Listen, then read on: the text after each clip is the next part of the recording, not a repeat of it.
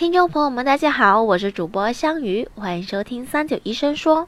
说起补钙，相信很多人都首选骨头汤。但是骨头汤真的具有补钙的效果吗？正确的补钙方法有哪些呢？关于这个问题，我们咨询了湖南中医药大学第一附属医院脊柱外科邝涛医生。下面让我们来听听邝医生的解答。我们有些老百姓认为吃什么就补什么，是吧？吃脑补脑。吃骨头就补骨头，它有它的道理，但是它有它的局限性。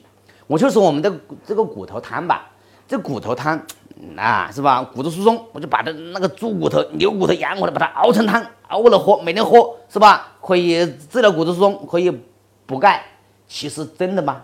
真的有人研究那个骨头汤，你去真正的能够把这个，有些人认为加点醋就能够钙更能够溶解出来。其实的话。你去测量的话，那骨头汤里面的含钙量真不高，而且相反，那里面的很多骨头里面是我们称为红骨髓、黄骨髓，好多骨髓里面都是脂肪，一熬把那脂肪全熬出来了，那骨头汤上面飘的好好厚的一一层油，对于老年人三高的话，你们觉得有作用吧？啊，所以说那个骨头汤里面的含钙量是真的是微乎其微的。是吧？不要想着喝这个骨头汤去补钙，对吧？这个补钙通过饮食的话，我强调的是一个均衡的饮食，什么都要吃，你不要挑食，也不要饮食偏食，是吧？这老年人你可以吃一些含钙量比较高的东西，比如说牛奶啊、豆制品呐、奶制品呐、小鱼小虾啦、蔬菜啊，这都非常好。